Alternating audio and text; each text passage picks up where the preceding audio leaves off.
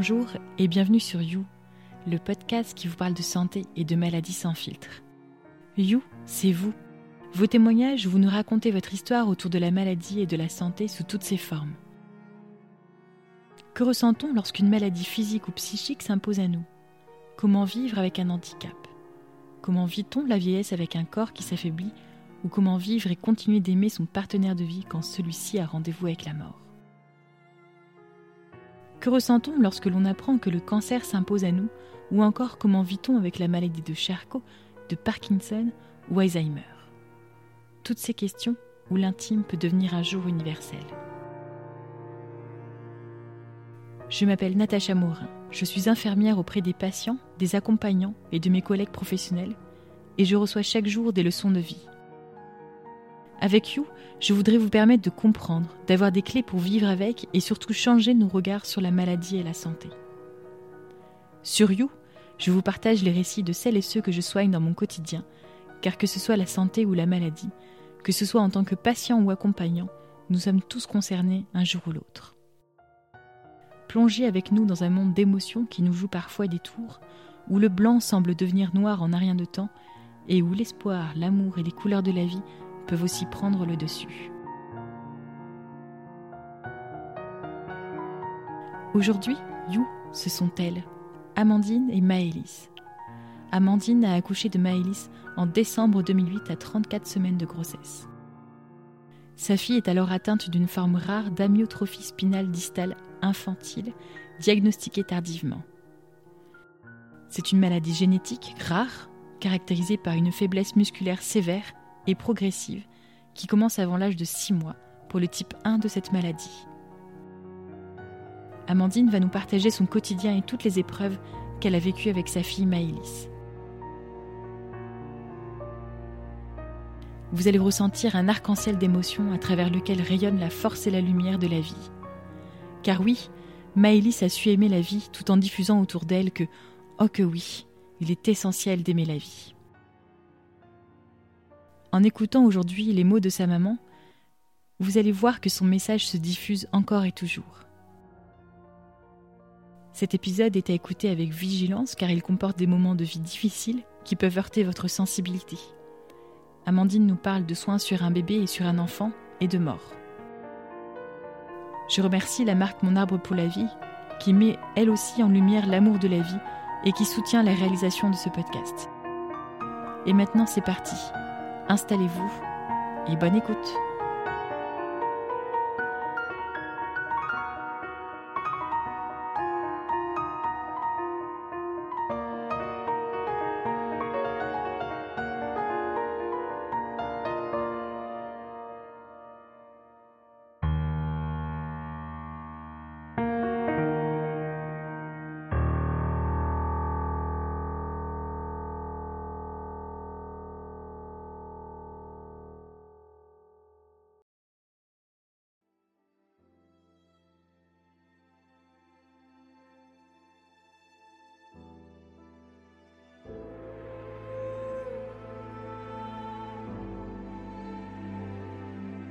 Je m'appelle Amandine, j'ai 42 ans, je viens de Vorep et je suis auxiliaire de vie. Donc j'ai eu un petit garçon euh, il y a 20 ans, Lucas, donc qui est né sans vie. Ensuite, euh, il y a eu euh, Naïs, qui a 18 ans, puis Maëlys en troisième, et la petite dernière, Julia, qui a 10 ans.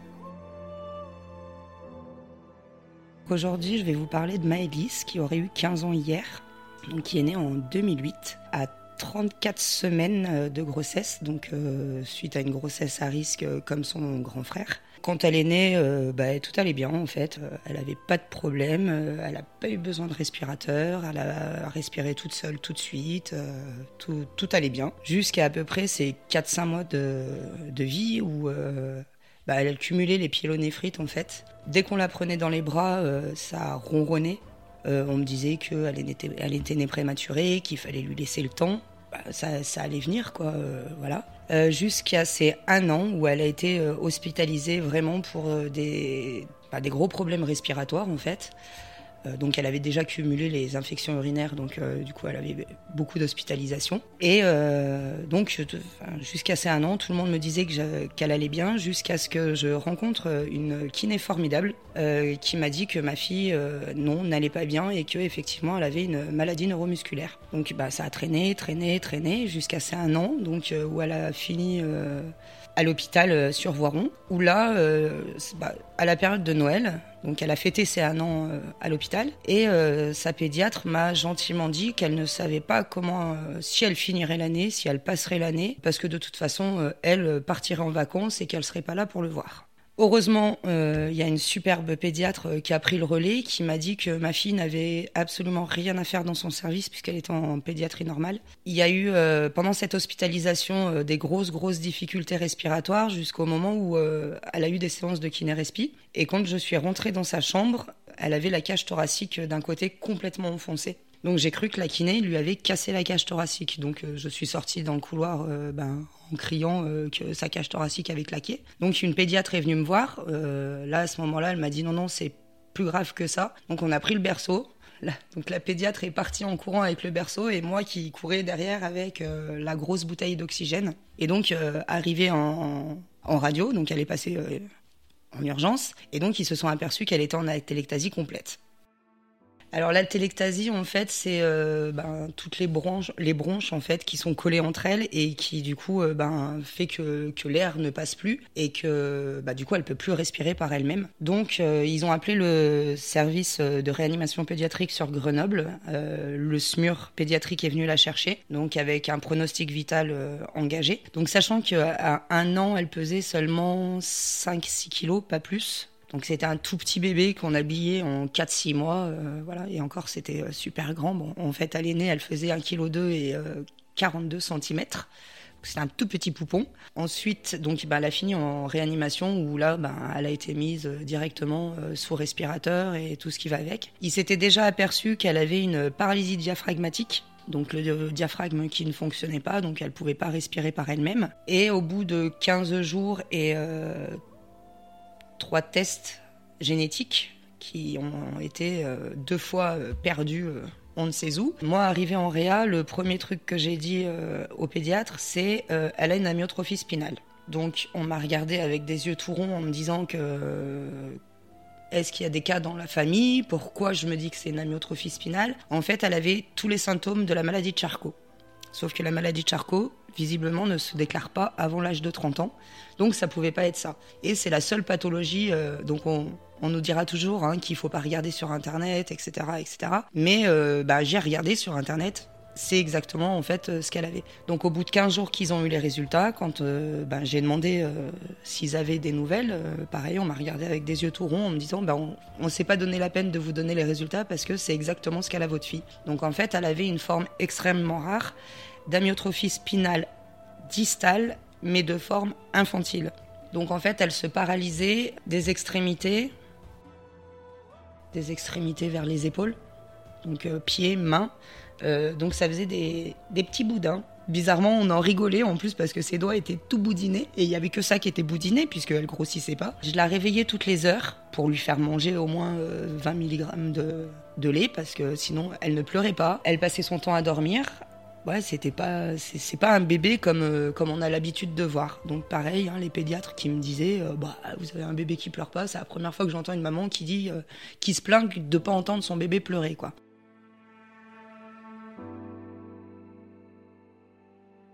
Et puis, bah, ça a démarré comme ça, la prise en charge, petit à petit.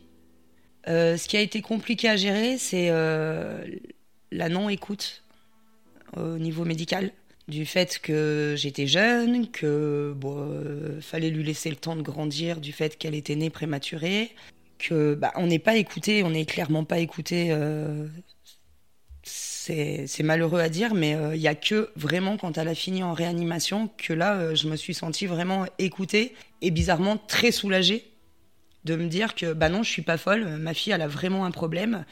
Donc, bah, six mois, euh, elle tenait pas sa tête, euh, elle tenait pas d'objet, elle réclamait pas à manger, elle refusait de manger à la cuillère. Et dès qu'en fait, euh, elle mangeait, et eh ben, elle dormait. Et dans les heures qui suivaient, ça ronflait.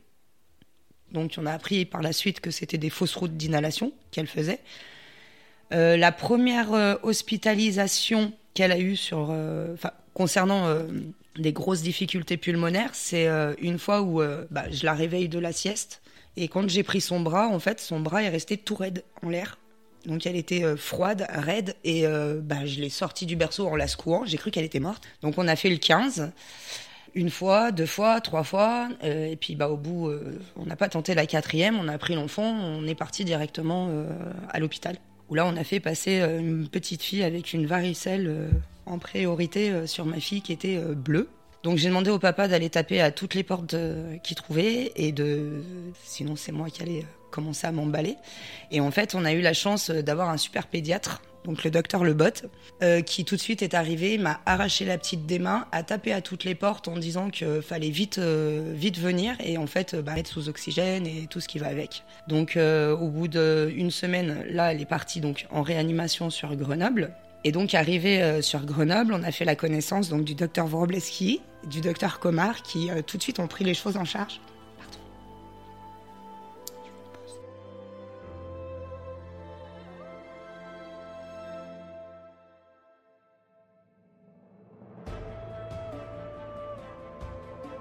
Et donc, euh, quand elle est arrivée en réanimation, tout de suite, bon, ils l'ont mis sous respirateur. ça s'est pas très bien passé. Elle n'a pas toléré euh, sur le coup. Donc elle est restée euh, un mois et demi.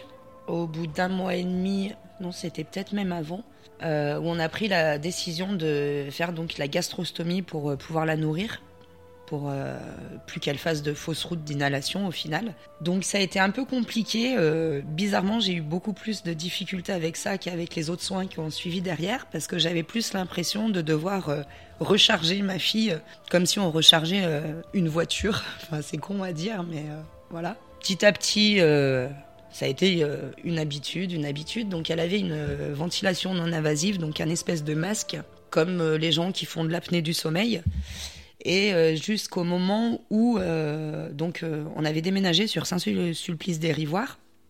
donc on avait une, équipe de kinés formidable à Saint-Jean-en-Valais et un superbe kiné qui faisait partie donc d'Agiradom, donc tout ce qui est matériel médical, etc. Donc on a eu la chance d'être entouré par des superbes équipes, voilà, super à l'écoute, etc. Et Heureusement, ce jour-là, bah, pendant la séance de kiné, donc Daniel, le kiné de l'Agir, devait venir et donc euh, est arrivé au même moment et en fait Maëlys était en train de devenir euh, complètement bleu. Et il a fait tout ce qu'il fallait et euh, bah, entre guillemets ça a été la première réanimation qu'on a dû faire à la maison. Elle avait tout juste un an et demi. Oui, parce qu'elle est restée euh, plus de, plus de six mois à l'hôpital. Donc, euh, elle venait de sortir. Ça faisait euh, trois semaines à peu près qu'elle était sortie. Donc là, elle a commencé à nous faire ben, des petits malaises comme ça, où il ben, fallait augmenter l'oxygène, mettre la VNI à fond, etc. Et jusqu'au moment où Maëlys était très, enfin, c'est une vraie battante, quoi. C'est, enfin, elle en voulait vraiment. Et donc, elle avait été hospitalisée. Arrivée euh, à l'hôpital, donc avec euh, l'équipe du SAMU, quand elle a passé les portes de l'AREA, on avait une communication assez euh, impressionnante et qui était, qui, qui, nous appartenait à toutes les deux. En fait, c'était, ça passait tout par le regard. Et en fait, j'ai lu vraiment dans ses yeux quand on a passé les portes de l'AREA. C'était un vendredi. C'était merci maman, là je vais pouvoir lâcher prise. Et effectivement, euh, bah, elle a lâché prise. Et donc les médecins me disaient non, non, mais vous inquiétez pas, Maëlys va très bien, elle se remet bien, etc., etc. Et moi je leur disais, avant la fin du week-end, Maëlys devrait être intubée et moi, pour moi, Maëlys ne va pas bien. Et effectivement, dans la nuit du dimanche au lundi, ils nous ont appelé, il devait être 2 heures du matin, pour nous dire que Maëlys avait encore fait un malaise et que du coup, bah, ils avaient dû bah, l'intuber en urgence et euh, donc la mettre sur leur machine à eux pour pouvoir la maintenir. Et donc il avait plongé dans le coma. Bah, ni une ni deux, de toute façon, avec la myotrophie, on savait qu'il aurait fallu y passer, que la trachéotomie, euh, de toute façon, euh, allait être nécessaire à un moment donné. Donc on est allé à l'hôpital. Et enfin, c'est son papa qui est allé en pleine nuit, puisque du coup, on ne pouvait pas laisser. On avait une grande qui avait 5 ans, qu'on ne pouvait pas laisser seule à la maison, évidemment. Du coup, bah, arrivé à l'hôpital, la première chose que j'ai dit au pneumologue le lundi matin, c'est ben, on en profite, elle est dans le coma, on fait la traque. Donc, ben, ça a surpris un peu tout le monde que je le prenne comme ça, sachant que Alors c'est bête ce que je vais dire, mais quand j'étais enceinte de ma fille, je savais déjà qu'il y avait un souci. Je savais qu'elle était, qu'il y avait quelque chose qui allait pas. Donc en fait, l'annonce de la maladie ou autre, ça a plus été un soulagement que au final un choc parce que justement, enfin voilà, je, je suis pas folle, je savais qu'il y avait un truc qui allait pas et, voilà. Et donc, euh, ben, elle a eu la trachéotomie avec euh, laquelle j'ai eu beaucoup plus de facilité que la gastrostomie. La trachéotomie, c'est un, trou qu'on fait dans la trachée et euh, bah, pour permettre de libérer les voies aériennes et puis bah, lui permettre d'avoir en fait des poumons à côté d'elle ses poumons, en gros, vu qu'ils ne fonctionnaient pas euh, suite à, bah, parce que c'est neuromusculaire. Donc, en fait, euh, la machine respirait pour elle. Donc, à partir de ce moment-là, euh, on pensait faire 12 heures par jour, des petites pauses où elle pouvait essayer de respirer par elle-même et bah, elle n'a jamais réussi à le faire. Donc à partir du moment où elle a, eu, elle a eu la trachéotomie, elle a été donc en dépendance totale de sa machine. Donc après, ben, ça a été euh, l'apprentissage euh, ben, des soins, donc euh, ben, de la gastrostomie. Ben, ça, ça y est, on avait maîtrisé. Donc après, ben, les soins de trachéotomie, les réglages de la VNI, enfin tout, tout ce qui allait, tout ce qui allait avec, etc. Voilà, le deal, c'était que on sorte mais qu'on sache changer une canule, faire les soins nécessaires au cas où à la maison, bah, elle se décanulerait, euh, enfin qu'il y a un problème. On n'a jamais trouvé d'infirmier qui puisse venir à domicile et euh, je voulais pas.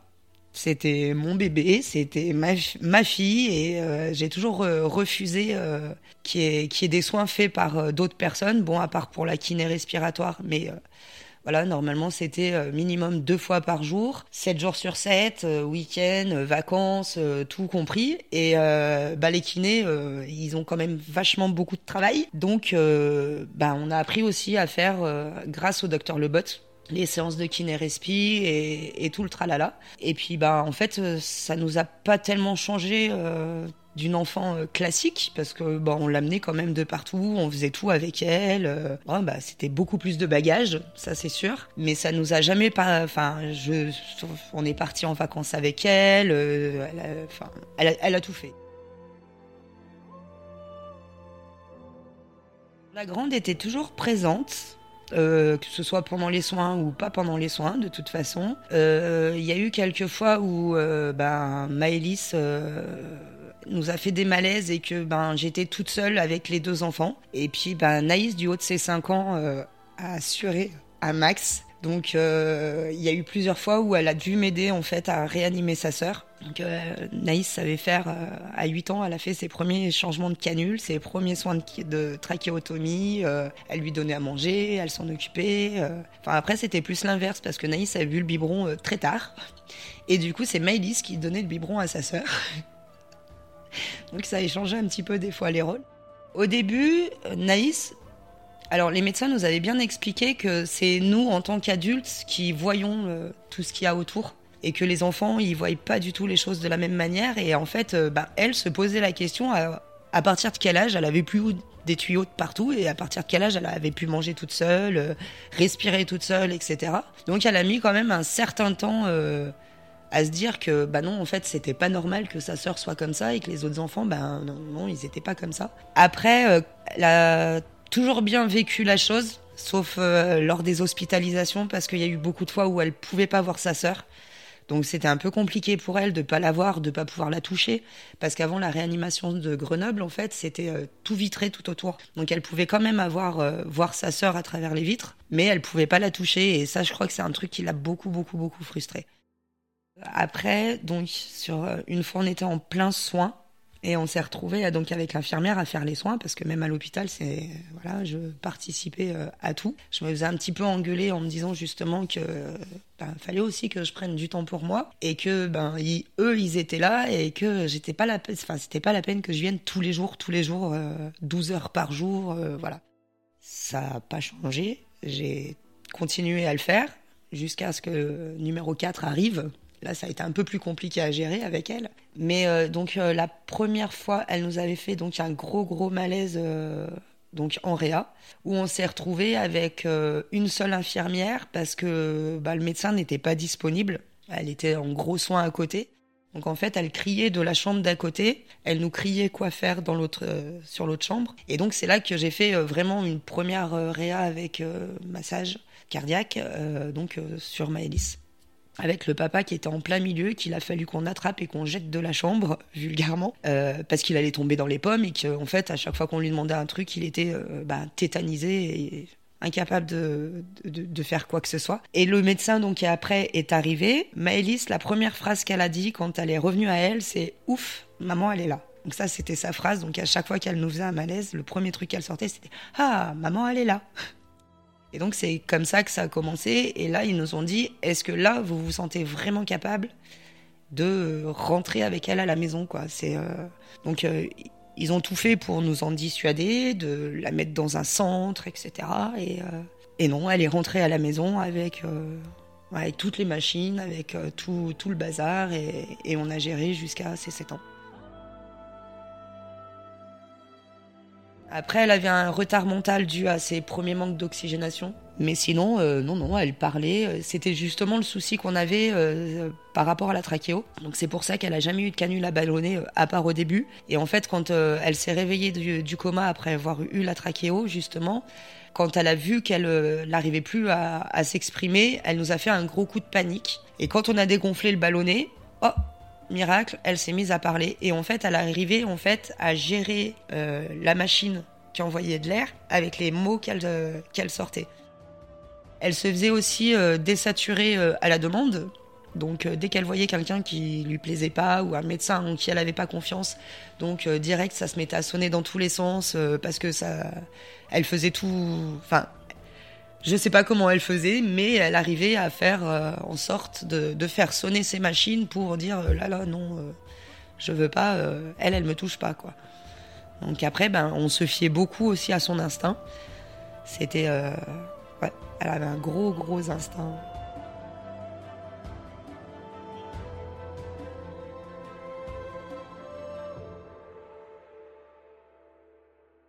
Donc à la base je travaillais en tant que carrossier poids lourd avec mon papa. Et quand je suis tombée enceinte, mon père m'a dit non, non, non, tu arrêtes tout. Il est hors de question que t'en perdes un deuxième. Euh, bah, on travaille quand même avec des produits euh, un peu nocifs. Donc euh, dès qu'il a su que j'étais enceinte, en gros, il m'a viré de, du boulot. Il m'a dit non, non, tu hop. Et puis j'ai jamais pu reprendre par la suite parce que je m'occupais de ma fille. Avec le papa de Maëlys, on s'est séparés, euh, elle avait tout juste deux ans et demi. De deux ans et demi à trois ans et demi, euh, donc des trois ans et demi de Maëlys, j'étais toute seule. Euh, donc avec mes deux enfants et ça se passait très très bien. Il a jamais toléré le handicap de Maëlys et que monsieur avait une addiction pour la prostitution. Bah, en fait, quand moi je m'occupais de ma fille le soir, euh, lui, monsieur, partait en Espagne. Donc euh, jusqu'au moment où je l'ai su et que j'ai demandé euh, à la Réa de prendre le relais parce que bah parce que bah, j'ai pas accepté cette trahison là en fait. Donc du coup la Réa avait pris le relais le temps que bah, les choses se mettent en place, qu'il prenne ses affaires et qu'il dégage vite de la maison parce que voilà. Et donc j'ai géré toute seule jusqu'à ses trois ans et demi, toute seule avec Naïs quoi. Après, il faisait quand même quelques allers-retours quand elle était hospitalisée pour venir la voir, donc il la voyait en réa. Euh, moi, je lui ai jamais interdit de venir à la maison, évidemment, euh, parce que c'était hors de question qu'il la prenne.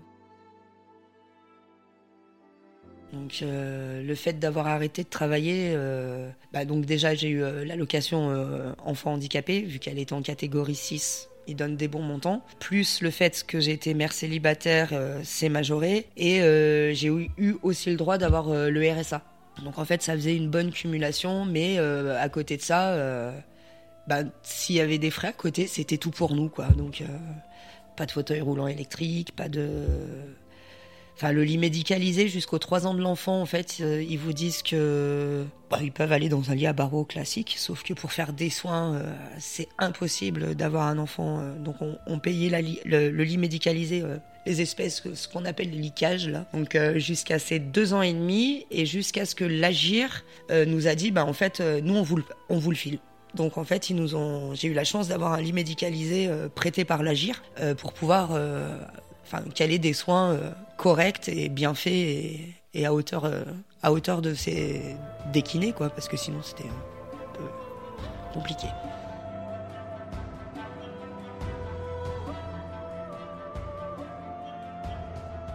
J'ai re-rencontré quelqu'un.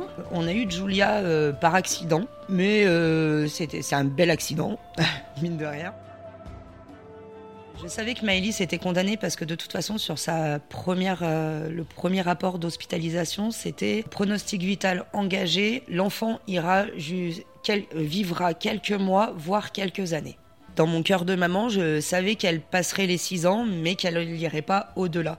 Je referai jamais un enfant euh, après. J'aurais trop l'impression de la remplacer. Donc, ben, Julia était euh, vraiment bah, l'occasion de combler euh, la famille et de pas de pas remplacer Maëlys en fait. Et puis elle a eu la chance quand même du coup de connaître sa, sa grande sœur pendant deux ans.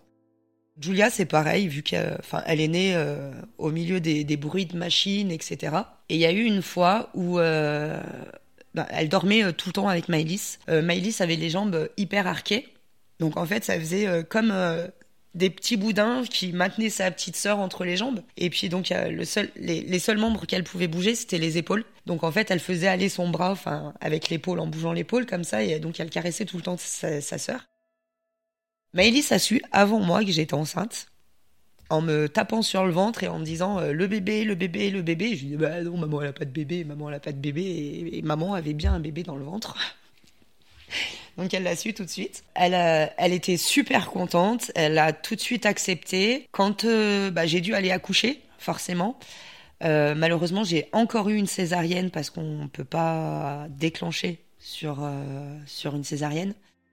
Et là, les médecins euh, de Réa se sont aperçus qu'effectivement, en fait, elle arrivait à se déclencher des infections pulmonaires parce qu'en fait, elle Maëlys n'a pas compris pourquoi pendant quatre jours je suis pas allée la voir en, Réa. Donc, euh, les médecins lui expliquaient que maman venait d'avoir le bébé et que ben fallait qu'elle patiente, mais que, enfin, je l'appelais tous les jours quand même, hein, donc on me l'a passé au téléphone, etc. Jusqu'au moment où euh, je suis arrivée et elle était en pleine séance de kiné en kiné respiratoire, euh, avec Coralie. Et euh, j'entends Coralie qui lui dit euh, Mais non, maman, elle est pas là. On t'a dit, maman, elle viendra demain. Maman, elle viendra demain. Et elle disait Non, maman, elle est là. Et maman, elle est là. Et elle me sentait. C'était. Enfin, on avait. C'était tellement fusionnel entre toutes les deux que. Enfin, j'étais sur le parking, elle disait que j'arrivais, quoi. Et là, d'un seul coup, bah, la kiné est restée super surprise parce que oui, maman, elle est là. Bah, quand elle a vu sa petite sœur pour la première fois, c'était magique. Donc elle l'a pris dans les bras. Enfin, c'est un bien grand mot puisqu'elle euh, elle pas de tonus, hein, donc euh, voilà. Et là, elle a vraiment une complicité qui s'est installée. Euh, j'ai surpris quelquefois sa petite sœur aspirer Maëlys. Voilà. Donc euh, après, on avait des alarmes un peu partout dans la maison. Euh, dès qu'elle se débranchait, ça sonnait partout dans la maison. Donc on courait dans la chambre pour aller voir ce qui se passait. Et donc, euh, une fois, j'ai retrouvé ma petite qui avait 15 mois à ce moment-là, à Califourchon sur sa sœur. Donc elle avait retiré le tuyau qui permettait qu'elle respire. Donc on appelle ça décober. Donc elle avait décobé sa sœur et elle était avec l'aspirateur de mucosité en train d'aspirer. Et donc, moi, je suis arrivée en panique en disant non, faut pas que tu fasses ça, faut pas que tu fasses ça. Donc, je me suis fait engueuler par Maëlys parce que j'avais pas grondé sa petite sœur. Et puis la petite qui me regarde et puis qui me dit Et maman, elle aspire. Maman, elle dit Apire, apire, apire. Et toi, il vient pas aspirer. Et eh ben moi, elle pire. Et donc, je l'ai retrouvée en train d'aspirer sa sœur. Ou euh, quand Maëlys était dans le canapé euh, et qu'elle me demandait de, l'aspirer, que je lui disais non, là, je viens de t'aspirer il y a deux minutes, euh, on, y va parce que ça, peut être hyper traumatique. Du coup, bah, il y avait la petite qui arrivait en traînant l'aspirateur de mucosité qui fait quand même 3 kilos. Donc, elle traînait l'aspirateur en disant maman, maman, maman, apire Maëlys, apire maman, apire maman. Et donc, il fallait que j'aspire euh, sa sœur. Voilà. Donc, euh, elle connaissait déjà. Euh, bah, en même temps, à chaque fois qu'on faisait les soins, elle était entre les jambes de sa sœur. Donc, donc bah, depuis, depuis sa naissance, elle avait tout vu. Et on a décidé qu'elle ne dorme plus avec sa sœur une fois où je sortais de la maison. J'étais partie fumer une cigarette. J'avais un ami qui était là, Jo. Et Jo est rentré chercher sa veste. Et là, il ressort en panique en me disant ça sonne, ça sonne, ça sonne, alors que je venais de sortir. Euh, et euh, ce jour-là, je lui avais acheté un poisson rouge. Et en fait, elle était tellement excitée à l'idée de voir son poisson rouge qu'elle a tout fait pour essayer de, bah, se tourner, mais elle pouvait pas. Donc en gigotant, en fait, elle s'était euh, décobée. Elle avait vraiment aucune autonomie respiratoire, donc en fait, dès qu'on enlevait le tuyau, c'était arrêt respi direct. Donc, euh, bah, ni une ni deux, euh, bah, quand on a regardé euh, le saturomètre, bah, elle était à 20 de, à 20 de saturation. Bon, sachant que c'est pas fiable hein, quand ça descend en dessous. Et donc, ni une ni deux, ben, j'ai sauté sur Maëlys. le papa de Julia est resté bouche bée. le premier truc que Jo m'a dit, c'est qu'est-ce que je fais? Donc il a fallu que ben, moi j'augmente l'oxygène, que je mette l'oxygène à fond, que je règle les réglages de la machine, que ben, je prenne le relais avec euh, ce qu'on appelle euh, un ballon, un bavu. Euh. Donc premier truc, j'ai dit à Jo, masse-là. Donc premier massage de, de, notre ami Jonathan. Première impulsion, ça a fait un gros crack. Je lui ai dit, tu fais la même en moins fort. Bah là, faire un massage cardiaque dans un lit en plus médicalisé, euh, c'est un petit peu compliqué. Sauf que bah, je, le, papa de Julia n'aurait pas compris euh, quand, si je lui avais demandé de me démonter une porte de placard. Dans ma tête, moi, c'était clair et net, il fallait démonter la porte de placard, mais euh, lui, sur le coup, voilà. Donc, tout de suite, on a fait le 15. Enfin, il a fait le 15. Donc euh, j'ai essayé de passer un bilan euh, bah, en même temps que je faisais la réanimation, que je disais à mon ami euh, quoi faire, euh, moi qu'il fallait que je gère les machines, euh, à parler en même temps à Maëlys pour essayer de la maintenir euh, parmi nous en fait. Et pareil, le papa de Julia qui était tétanisé et qui hurlait dans le téléphone Elle est morte, elle est morte, elle est morte Donc du coup, je lui ai demandé de poser le téléphone donc, sur Maëlys en faisant mon, mes transmissions en fait au SAMU. Et en fait, je suis tombée sur un médecin du SAMU un peu étrange. Euh, qui me disait mais vous inquiétez pas, ça va aller, vous faites comme ça, comme ça, comme ça. Et du coup, euh, j'ai dit je raccroche, je raccroche. Et là, je lui ai dit tu me fais le numéro de l'AREA. Donc tout de suite, on a eu l'AREA. Pareil, hein, il a crié euh, elle est morte, elle est morte, elle est morte. Tout de suite, on a eu. Enfin, ils ont eu la, bonne, la bonne idée de nous passer, de nous passer pardon, Christian, qui est donc ben, réanimateur, euh, infirmier réanimateur euh, sur le, SMUR pédiatrique, qui m'a demandé donc euh, comment, enfin, ce qui, ce qui se passait. Enfin, on a fait un bilan en gros, etc. Il a, il a essayé de rester un petit peu avec moi au téléphone pour essayer de nous rassurer et d'entendre ce qui se passait. Et au final, bah, les pompiers sont arrivés. On est tombé sur un pompier extraordinaire. Toute l'équipe de pompiers s'est un peu mis à l'écart, on va dire, parce que c'est quand même traumatisant quand on arrive sur une gamine qui a tout juste 6 ans, enfin 5-6 ans, euh, qui est en arrêt euh, cardio-respiratoire, des machines, des... parce que c'était vraiment une chambre de réanimation euh, pédiatrique à la maison. Donc des pompiers en panique. Heureusement que bah, le, pompier euh, en question euh, a super bien géré le truc. Donc on a pris Maëlys sur le drap, on l'a mise au sol et on a continué à faire l'AREA. Donc euh, moi qui ballonnais, mon collègue qui, massait, le pompier qui a pris le relais sur le massage et moi qui refusais totalement de passer le relais sur le ballonnage parce que, parce que, parce que je voulais pas quoi. Jusqu'au bout d'un moment où au bout de 40 minutes j'ai demandé quand même un relais. Et euh, bah forcément, hein, euh, quand je me suis relevée euh, avec l'adrénaline et tout ce qui s'ensuit, bah mon corps n'a pas supporté. Donc j'ai un peu perdu, j'ai pas perdu connaissance, mais enfin mon corps me tenait plus en fait. Donc on est sorti. Et enfin le pompier m'a sorti de, la chambre pour que j'aille prendre l'air. Julia était toujours là, bah, puisqu'elle dormait dans la même chambre que Maëlys. Et en fait, bah, heureusement qu'elle était là d'ailleurs. Bon, elle, elle n'a pas compris ce qui se passait parce qu'elle était tout, toute petite encore. Et en fait, elle sautillait dans son lit en disant Allez, maman, allez, maman, allez, maman. Donc, euh, mon ami Jo, du coup, euh, est allé la chercher, s'est occupé euh, du bébé pendant que nous, on gérait un petit peu les soins avec les pompiers. Donc, le SAMU est arrivé entre temps. Donc, moi, j'étais à l'extérieur et au moment où le SMUR a dit Je balance l'adrénaline, euh, je suis re-rentrée dans la maison en, leur disant vous faites rien.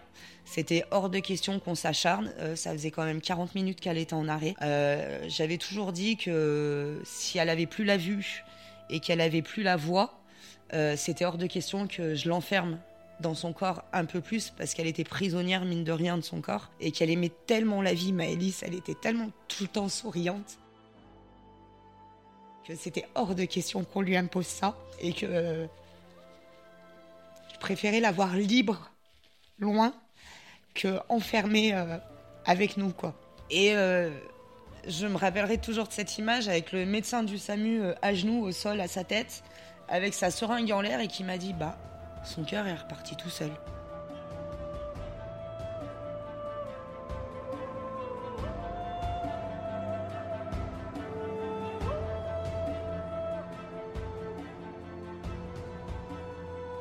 Ça, ça a été euh, une des dernières fois où, euh, on l'a ranimé parce qu'il y en a eu d'autres bien avant où euh, j'ai eu aussi la chance d'avoir Christian débarqué, donc ce fameux infirmier de Réa, débarqué en tant que pompier.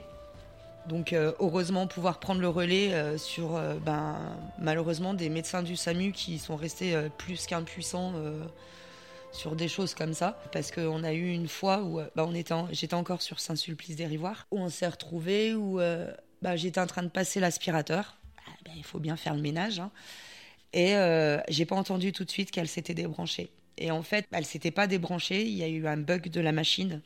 C'est comme si elle avait. En fait, on s'est beaucoup posé la question, savoir si elle avait fait une crise d'épilepsie ou quoi que ce soit, parce que je l'ai retrouvée complètement inconsciente. Enfin, elle était clairement morte, hein, puisque c'est j'ai dû la réanimer euh, là aussi. Euh, sauf que là, j'étais toute seule euh, jusqu'à ce que les pompiers arrivent. Enfin, le SAMU est arrivé et ensuite, il y avait donc le véhicule de, des secours médicalisés des pompiers qui est arrivé. Il voulait à tout prix, le SAMU, lui faire une intra-osseuse. Sauf que moi, c'était hors de question. Elle avait une chambre implantable, il fallait ouvrir la chambre. Donc le médecin du SAMU m'a dit que c'était en stérile, qu'il fallait surtout pas ouvrir euh, alors que la chambre n'était pas stérile, etc. Et en fait, euh, je me revois à genoux en train de vider le sac de secours pour euh, lui trouver le clipper. Et en relevant la tête, ah j'ai vu un ange arriver, c'était donc Christian, l'infirmier de Réa, et qui a heureusement a tout de suite pris le relais. Et en fait, à la base, il voulait l'emmener sur Voiron donc en soins intensifs sur Voiron. Le médecin du SAMU, quand a passé, il a passé son, son bilan en disant que bah, c'est bon, euh, elle avait été réanimée, euh, qu'elle avait repris conscience, etc. C'est la première fois que j'ai vu Maëlys sans âme. Vraiment, en fait, euh, comme si son corps était vide. Il y avait un corps, donc qui respirait par rapport à des machines, etc. Mais vide. Et en fait, euh, bah, ils ont passé un médicament, enfin, je sais pas, de l'adrénaline, enfin, non, je sais pas si c'est de l'adrénaline qu'ils ont passé, en fait, j'en sais rien, en anal. Ça a été, euh, voilà, donc il n'y a pas eu besoin de faire une intra-osseuse, il n'y a pas eu besoin d'ouvrir la chambre, etc.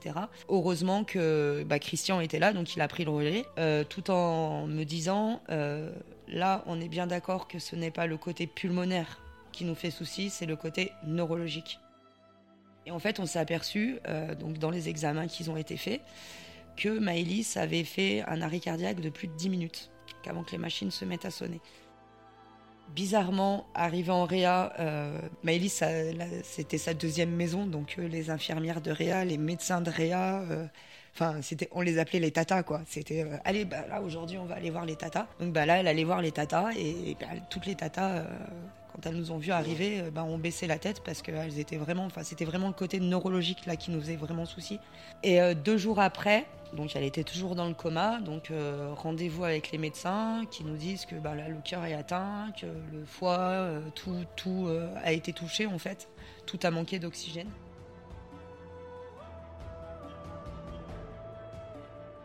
elle avait 4 ans et demi, elle avait. Oui, je dis pas les choses, c'est pas tout dans le bon ordre, c'est un petit peu mélangé. Et en fait, euh, moi j'ai regardé les médecins en leur disant ah vous inquiétez pas, euh, là elle se repose, elle est partie juste faire un petit tour dans les étoiles, euh, elle revient, vous inquiétez pas, tout va bien.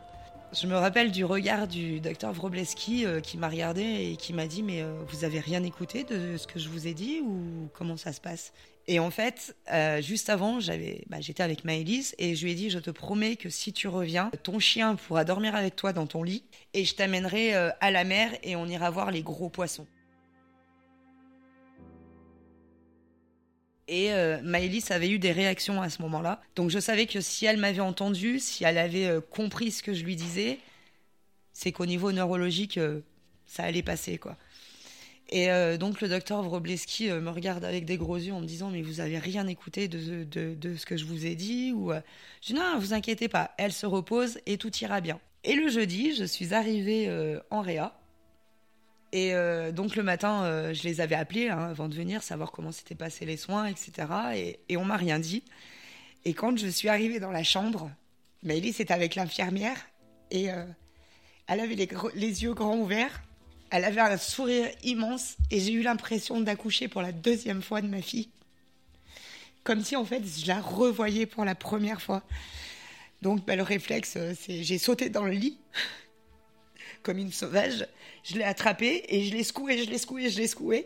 Et elle était oh elle rigolait, elle rigolait, elle rigolait. Et elle, et elle était là, ah, maman elle est là, maman elle est là. Et avec sa petite voix de dessin animé, parce qu'elle avait vraiment une voix de dessin animé, Maëlys. Enfin, les, ils m'ont tous regardé en me disant, mais, euh, enfin, comment vous, enfin, comment vous avez su, comment, euh, enfin, voilà, enfin, on, a fait pleurer euh, une pédiatre aussi sur Voiron comme ça quand rien qu'au regard, en fait, je leur disais Maëlys, elle a ça, Maëlys, elle a ça, Maëlys, elle a ça. Et euh, enfin, c'était vraiment, on avait un lien, euh, c'était très très fusionnel et on n'avait pas besoin de se parler pour se comprendre. Bah, bizarrement, euh, tout ce qu'elle faisait, je le faisais derrière. C'est-à-dire que quand elle a eu la traque, qu'elle n'arrivait plus à parler, moi je me suis retrouvée, alors que c'était en plein été, je me suis retrouvée avec une angine bactérienne, extinction de voix, enfin la totale quoi. Euh, quand Maëlys, euh, elle allait pas bien au niveau pulmonaire, c'est moi qui avais du mal à respirer, donc je savais qu'elle avait un problème pulmonaire, alors que moi, enfin, je développais des symptômes, mais pas de maladie derrière, quoi. Et c'est comme ça que, bah, on a appris. Euh, enfin voilà, elle avait mal au bras, j'avais mal au bras. c'était une, une communication assez particulière.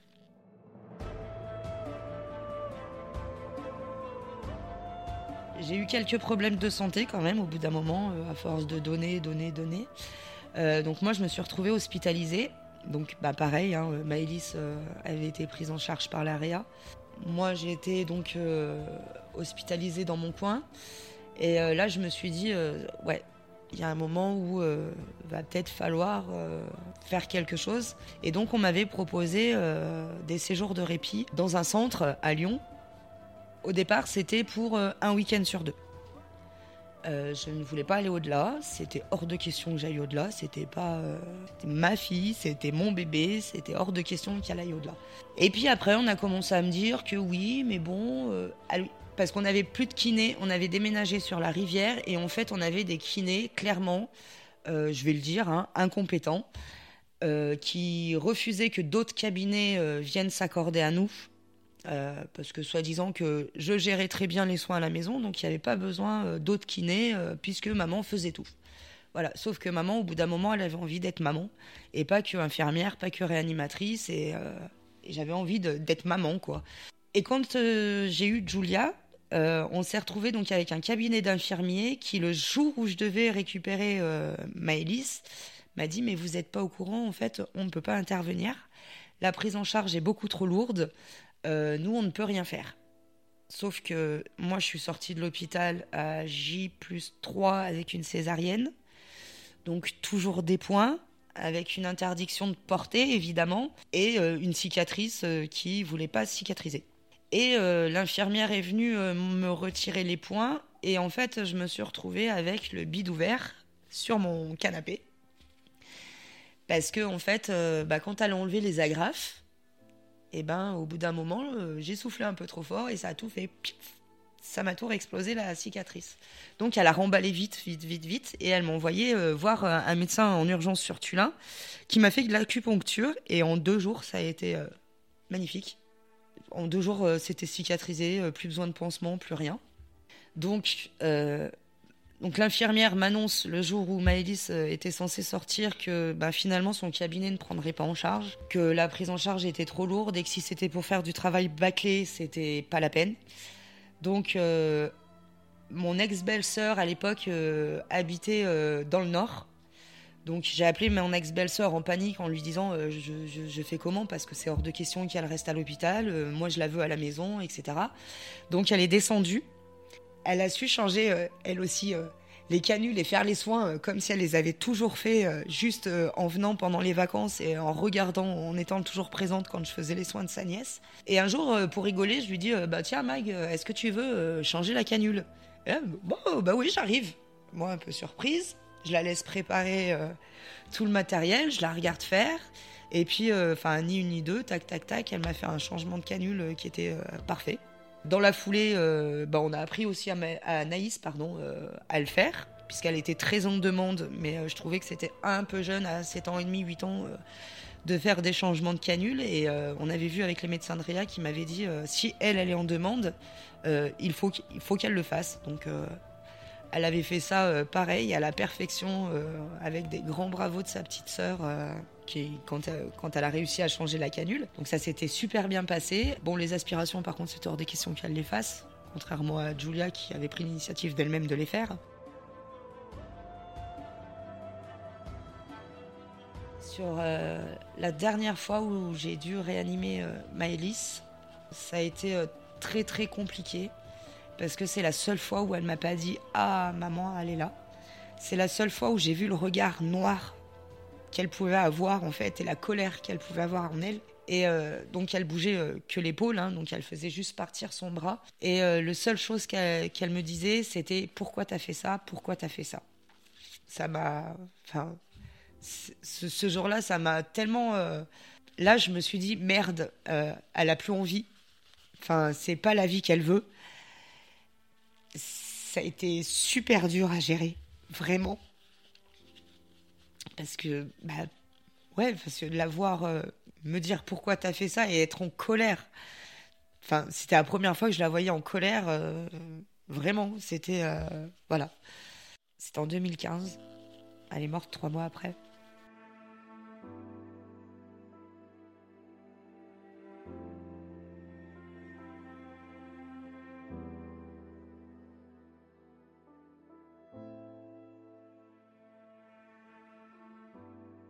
Pour en revenir au centre, c'était parce que nous, on n'avait pas de kiné à la maison. Donc, ils m'ont dit oui, mais là-bas, au moins, elle aura de la kiné, H24, etc., dès qu'il y a un problème et tout et tout. Donc, j'ai dit ok. Et puis, un jour, euh, le centre me dit euh, nous, ça nous fait bloquer un lit. Donc, maintenant, c'est euh, vous la prenez que les week-ends et nous, on la garde toute la semaine. De toute façon, les, week-ends, on n'a pas, de, pas de kiné. Donc, moi, c'était hors de question. Donc, je leur ai dit bah non. C'est euh, soit euh, vous la prenez euh, un week-end sur deux, ou soit bah, vous la prenez plus du tout. Et donc on avait une superbe équipe, pas d'infirmiers, d'ambulanciers, Fabrice et Vincent, donc de 1, 2, 3 ambulances qui se trouvent sur Grenoble, qui avaient été formés pour tout ce qui est aspiration trachéale, tout ce qui est enlever le, raccord euh, de la gastrostomie, euh, faire les soins qu'il fallait, etc. Et Maëlys avait une confiance euh, aveugle en ces deux messieurs. Il y avait une sacrée complicité en fait avec eux. Et donc, donc ils ont été formés sur l'AREA. Euh, j'ai fait les premiers transferts euh, parce que donc elle avait des rendez-vous tous les jeudis où il me la prenait pour me soulager et qu'elle, elle voie euh, bah, d'autres enfants, qu'elle fasse d'autres activités avec des ergothérapeutes, etc. Donc j'ai fait les premiers voyages avec eux. Quand j'ai vu que Maëlys était complètement en confiance totale, euh, bah, ils ont fait le premier voyage tout seul, et puis le deuxième, et puis le troisième. Et puis bah, après, quand elle était hospitalisée, euh, c'était plus le SMUR qui se déplaçait euh, pour les hospices. C'était donc Fabrice et Vincent qui venaient, qui faisaient les transferts. quand elle sortait de l'hôpital, c'est pareil, c'est eux qui allaient me la chercher, c'est eux qui me la ramenaient. Et du jour au lendemain, donc dans ce centre, on m'a dit Ah bah non, vous ne récupérez pas Maëlys, vous n'êtes pas infirmière. Maëlys avait 6 ans et demi. Ça faisait six ans et demi que je m'occupais de ma fille. Ça faisait cinq ans et demi que je gérais la traque, la gastrostomie, euh, tous les soins, euh, toutes les réas, etc. Et donc, du jour au lendemain, on m'a interdit de récupérer ma fille. Euh, j'arrivais, les respirateurs, donc elle avait trois respis, donc un de transport, un fixe et forcément un de secours. Il n'y avait aucun le respi sur lequel était branché, euh, heureusement, était toujours sur secteur. Euh, quand on voulait mettre sur la machine de transport, il n'était pas chargé. Il y a eu, euh, je me suis retrouvée avec une gamine infestée de poux. Il s'était même pas aperçu qu'elle avait des poux.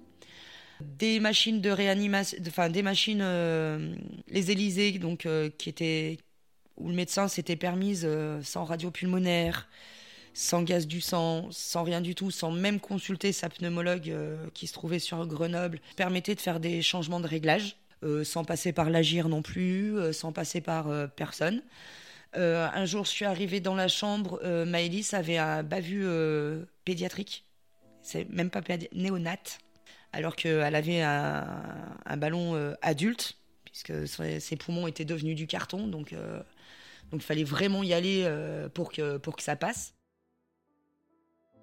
Enfin, on a eu que des problèmes avec ce centre jusqu'au jour où, euh, avec euh, le papa de Julia, la tata, euh, le papa de Maëlys, ben on est descendu sur Lyon et qu'ils nous ont vu arriver. ils ont appelé les services de sécurité, les médecins de, les, les, médecins de là-bas, etc. Donc ils sont tous arrivés à 8 heures le soir pour nous dire ah non non euh, nous vous la sortez pas euh, vous la sortirez pas contre avis médical.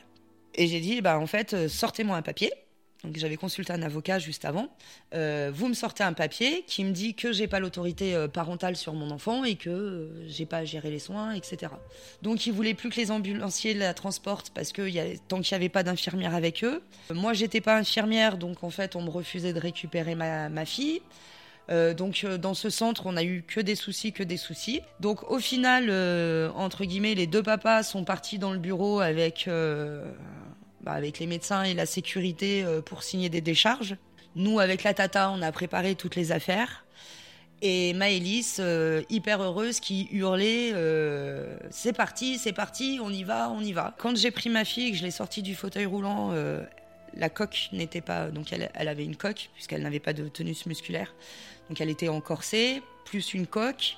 La coque n'était pas attachée. En mettant le fauteuil roulant dans la voiture, c'est comme ça qu'on s'en est aperçu en fait. Tout a basculé, donc tout est tombé. Heureusement que Maëlys n'était pas euh, dedans parce que j'aurais pris un caillou avec le fauteuil roulant, ma fille elle volait par terre. Qu'est-ce qu'il y avait eu encore? Euh, bah, Quand j'ai pris ma fille dans les bras, je me suis retrouvée avec une enfant euh, couverte de sel jusqu'au dos. Donc obligé de faire un change dans la voiture en urgence et euh, une toilette euh, un peu euh, à l'arrache dans un véhicule quand même. Donc on a repris tous les cinq la route, tous avec le sourire et, une Maëlys super heureuse parce qu'elle n'était pas du tout heureuse dans le centre où elle était. Et puis on a eu le procureur, l'adjoint du procureur de Grenoble qui nous a gentiment appelé pour nous dire que ce centre avait demandé le placement d'urgence de ma fille et que j'avais sorti ma fille euh, contre avis médical et que euh, bah, quand j'arriverai à la maison, il y aurait euh, le SAMU, une équipe médicale et la gendarmerie qui allait m'attendre. Donc j'ai dit qu'il n'y avait pas de souci.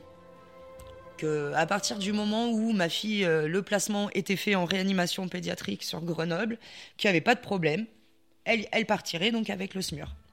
Entre-temps, donc, heureusement que c'était la responsable de la réanimation de Grenoble qui était de garde, qui a gentiment euh, remis euh, tout le monde à sa place en disant que Maëlys serait beaucoup plus en sécurité chez moi qu'en Réa et que si je l'avais sortie de ce centre, eh ben, c'est que j'avais euh, des très bonnes raisons et que j'avais bien fait de le faire. Donc j'avais une équipe médicale qui nous soutenait à 200% derrière. Daniel de l'Agir, donc le kiné, est arrivé en catastrophe à la maison. Donc bah, il était, quand on est arrivé, il était 10h30, 11h du soir. Il n'était pas de garde il est venu. Quand il a vu euh, les machines, euh, toutes, euh, tous, les, tous les réglages avaient été changés, on pouvait même plus lui faire de séance de kiné tellement qu'ils avaient, mis en fait des réglages adultes. Donc la cage thoracique était énormément gonflée, donc ça allait pas. le cœur, ben, il s'emballait, ça allait pas. ça a été catastrophique. Il était outré de, de voir le carnage qui avait été fait. Et donc le deal, c'était qu'elle reste à la maison, mais que le lendemain, je la ramène euh, sur Grenoble et que euh, le médecin de Réa, euh, ses médecins habituels, la voient et nous disent si oui ou non elle avait besoin d'une hospitalisation. Effectivement, Maëlys n'avait aucune infection pulmonaire. Les radios étaient bonnes, les gaz du sang étaient très bons. le seul truc, c'est que les réglages avaient été tellement montés que ben, il fallait les descendre en fait par palier et que ben, chaque palier qu'on descendait, et eh ben, euh, c'était euh, un malaise de plus. Donc ça a été euh, assez galère à tout, tout remettre en place. Et ça, c'était juste après ces 7 ans.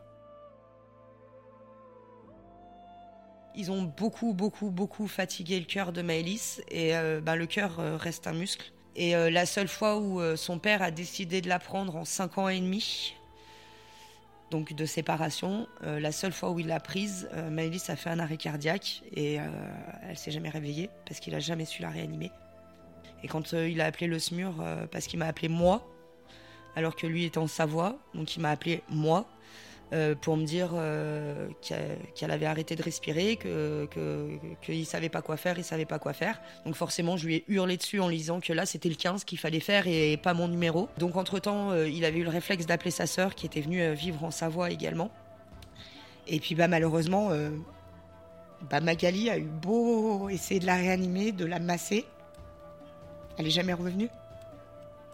Et c'était le 12 décembre 2015. Et même après, avec euh, le SAMU qui était sur place, euh, ben, ils n'ont jamais réussi à la ramener. Donc j'en veux énormément euh, à son père. Et j'en veux énormément à ce centre. Parce que, pour moi, c'est, ils, m'ont enlevé ma fille, clairement. C'est pas. Même si sur la dernière fois où moi je l'ai réanimée, elle m'a clairement dit qu'elle en avait marre les gens autour de moi m'ont tous dit que de toute façon, euh, elle aurait jamais lâché prise avec moi. Et que si elle l'avait fait avec son père, c'était peut-être que pour pas m'imposer ça à moi, en fait. Mais ça sera, enfin voilà, ça sera toujours euh, mon plus gros regret de d'avoir dit oui pour qu'elle parte euh, chez son papa ce soir-là, quoi. Surtout, enfin, je l'ai pressenti, puisque le soir même, j'étais chez une amie et je lui ai dit je reverrai pas ma fille vivante.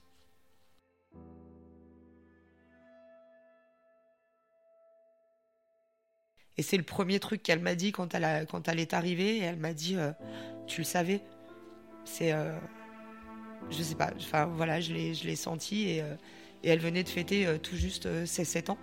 Donc, on avait quand même passé le cap des 6.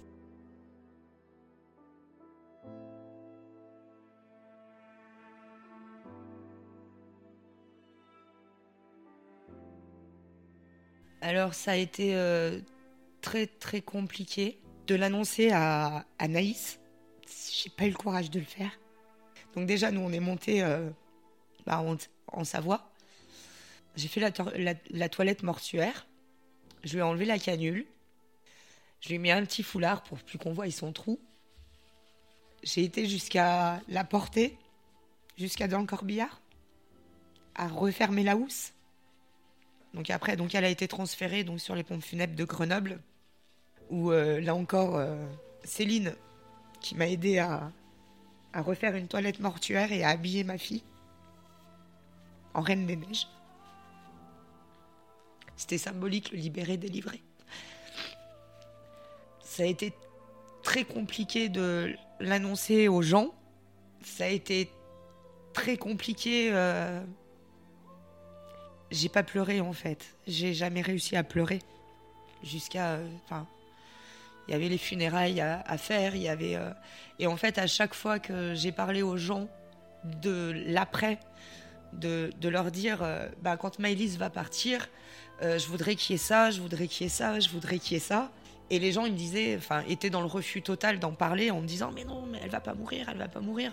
tout le monde était dans le déni, hein, évidemment, voilà. Et, bah mine de rien, ils avaient quand même écouté ce que j'avais dit. Même s'ils avaient fait semblant de pas l'entendre, ils avaient quand même un peu écouté et elle a eu un enterrement mais magnifique. Il y avait des ballons de partout parce que Maëlys adorait les ballons et les bulles. Donc tout le monde faisait des bulles. On est rentré euh, dans l'église sur ses, sur ses musiques préférées. Donc euh, elle adorait le Poussin Pilou, c'était euh, sa chanson. Donc à chaque fois qu'elle voyait un poste, c'était elle criait euh, Pampiou, Pampiou, Pampiou. Donc il fallait lui mettre la chanson du poussin Piou. Donc euh, on est rentré euh, dans l'église sur cette musique-là. Elle était fan des Barbapapa et de Oui Oui, donc ben forcément c'est les musiques qu'on a passées, des musiques d'enfants, mais c'était c'était beau, c'était convivial. J'avais demandé à tout le monde. Je voulais personne en noir. Mais Elise adorait le rose, donc il fallait j'avais demandé à ce que tout le monde porte quelque chose de rose. Et je voulais qu'en fait, elle ait un au revoir à la hauteur de ce qu'elle nous a appris.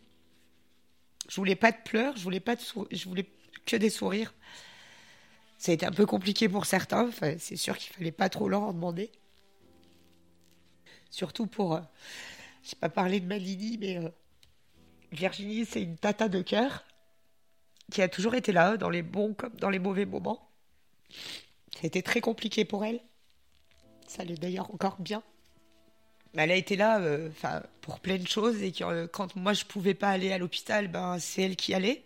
Non, je crois qu'on lui a fait un bel enterrement. Euh, j'ai tenu à ce qu'on aille tous boire un coup, euh, parce qu'on a fait faire deux cérémonies, donc euh, une laïque sur, sur Grenoble pour que ses soignants de Grenoble puissent lui dire au revoir. Et après, on a fait une à l'église de Vorep pour, enfin, entre guillemets, pour la famille et, et le reste.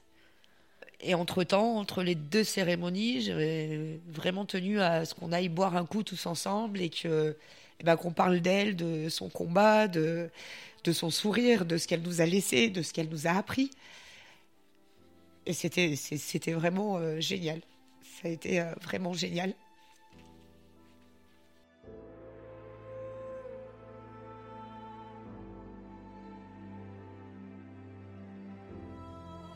Julia euh, été bien connectée aussi avec Maëlys, donc du coup, euh, elle a compris tout de suite.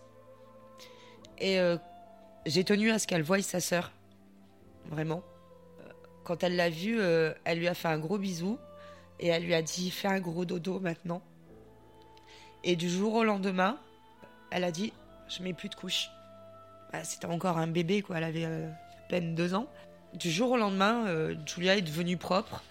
Euh, elle a beaucoup réclamé sa sœur derrière.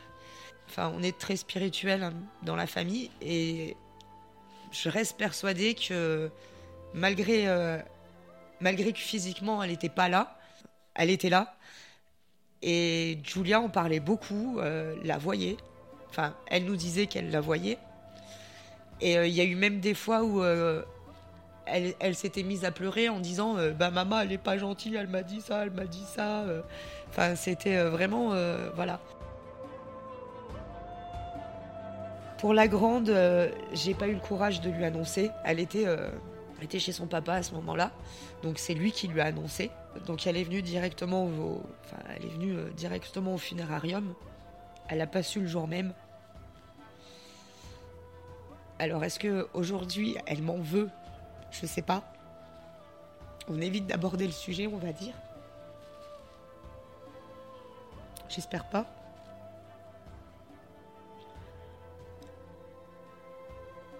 Mais pour, elle, ça a été très compliqué. Et c'est pour ça que je me suis euh, efforcée de ne pas pleurer, de pas euh, pas les entraîner avec moi en fait dans ce mal-être, dans ce manque. On a essayé de le combler comme on a pu.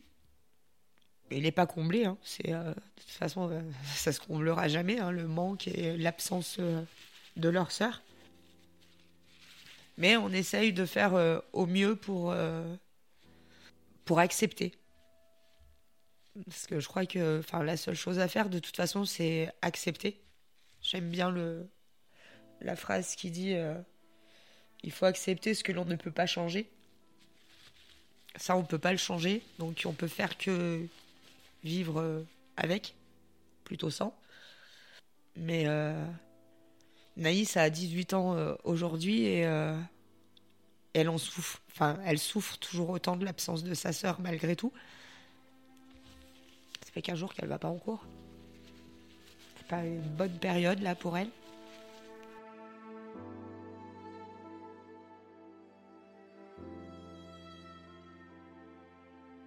Ma maman a jamais euh, accepté euh, le décès de ma fille. Je crois que le plus qu'elle n'a pas accepté, c'était euh, de ne pas pouvoir s'en occuper et de ne pas pouvoir aider comme elle aurait voulu le faire, parce que bah, c'était quand même des soins super compliqués. Elle a déclaré un cancer du poumon dans la foulée. Donc bah, on dit bien en médecine chinoise que les poumons, c'est la tristesse. Donc pour moi, elle s'est laissée mourir de tristesse. Donc, euh, bah, après le décès de Maëlys, euh, du coup, euh, je me suis occupée de ma maman. Donc, bah, jusqu'à la fin de sa vie, en fait, c'était pareil. Hein, c'était hors de question que ce soit quelqu'un d'autre, que ça. Enfin, que, ce soit une auxiliaire de vie qui s'occupe de ma mère, c'était inconcevable. Donc, je me suis occupée de ma maman jusqu'à jusqu'à la fin. Ensuite, bah, j'ai pas repris le boulot avec mon papa, si ponctuellement, quand il avait besoin au garage. Mais bah, je me suis complètement orientée bah, sur le service à la personne au final, et c'est comme ça que je suis devenue auxiliaire de vie. Et je me dis que, enfin, c'est ma conception à moi, c'est je, je me soigne, enfin, je me répare en, en aidant les autres, en fait. Et que de toute façon, euh, il n'y a que comme ça que je me sens bien. J'ai essayé de faire autre chose, hein, mais euh, je reviens toujours euh, à la. Non, c'est j'ai besoin d'aider les autres pour euh, pouvoir me reconstruire moi-même, en fait, surtout.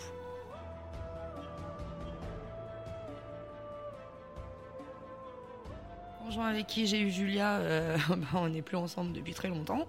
Bah, depuis 2015 d'ailleurs aussi. Je l'ai aussi beaucoup tenu responsable de plein de choses. J'ai pas eu une vie très très très facile. je recommence seulement depuis ce début d'année à avoir quelqu'un dans ma vie, à accepter que quelqu'un dans ma vie mais euh, vraiment, euh, il n'y a que maintenant où euh, je, je revis avec quelqu'un, je m'autorise à aimer quelqu'un. C'est pas que j'ai, j'ai pas peur de l'abandon, c'est pas ça. C'est j'ai peur surtout de la perte, de devoir souffrir de, de perdre quelqu'un d'autre. J'ai eu beaucoup beaucoup de pertes dans ma vie, donc je m'autorise que maintenant à, vraiment aimer, à lâcher prise. Ma grande euh, fait des études pour euh, aller aussi dans le service à la personne. Elle fait des études pour euh, plus tard devenir infirmière. Et la petite dernière, bah, depuis qu'elle est petite, elle nous dit qu'elle veut devenir docteur. Et là, donc elle a que 10 ans. Et son rêve actuellement, c'est de devenir thanatopractrice. Donc elle est très dans. Elle parle beaucoup euh, de la mort, de, de, comment aider les gens euh, quand leurs proches meurent, qu'il faut que les, que, les gens soient beaux, soient présentables. Euh. Enfin, du jour au lendemain, comme ça, elle nous a dit Ah, bah, moi, plus tard, je voudrais m'occuper des morts, mais j'aimerais bien être aussi fleuriste, tenir un magasin de fleurs. Alors, je sais pas trop quoi choisir. Donc, avec sa grande sœur, on lui a dit bah, que c'était complètement ça allait avec, quoi. Euh, quand on... Donc oui, elle veut travailler dans les pompes funèbres euh, plus tard.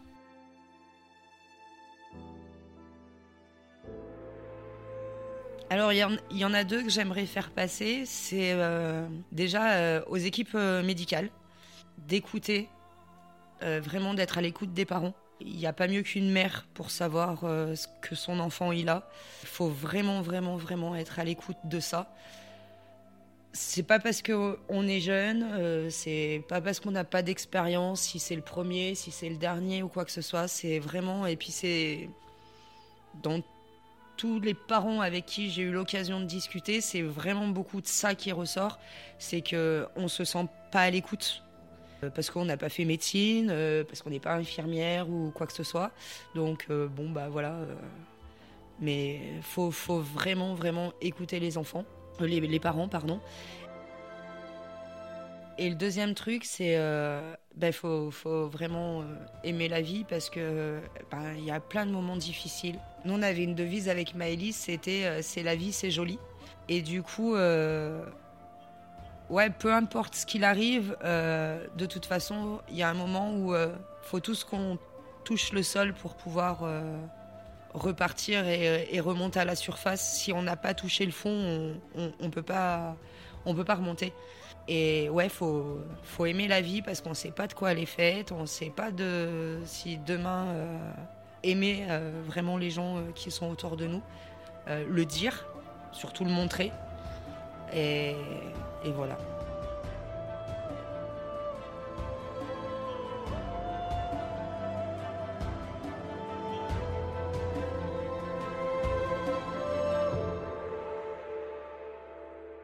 ma vie avec Maëlys a été euh, un arc-en-ciel d'émotions. Euh, on on en a vu toutes les couleurs, mais euh, j'ai jamais pris ça.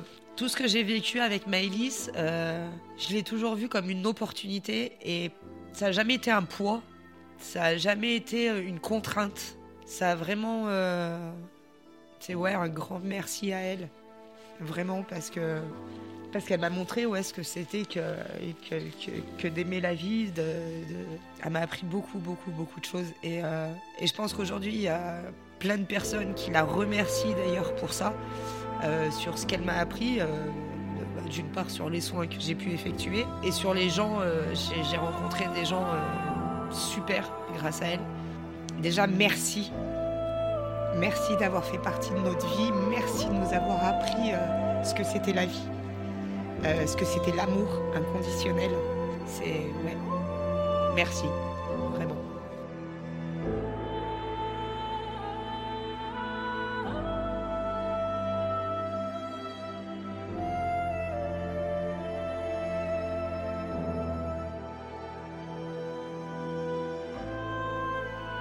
Merci à Amandine pour son témoignage et sa confiance.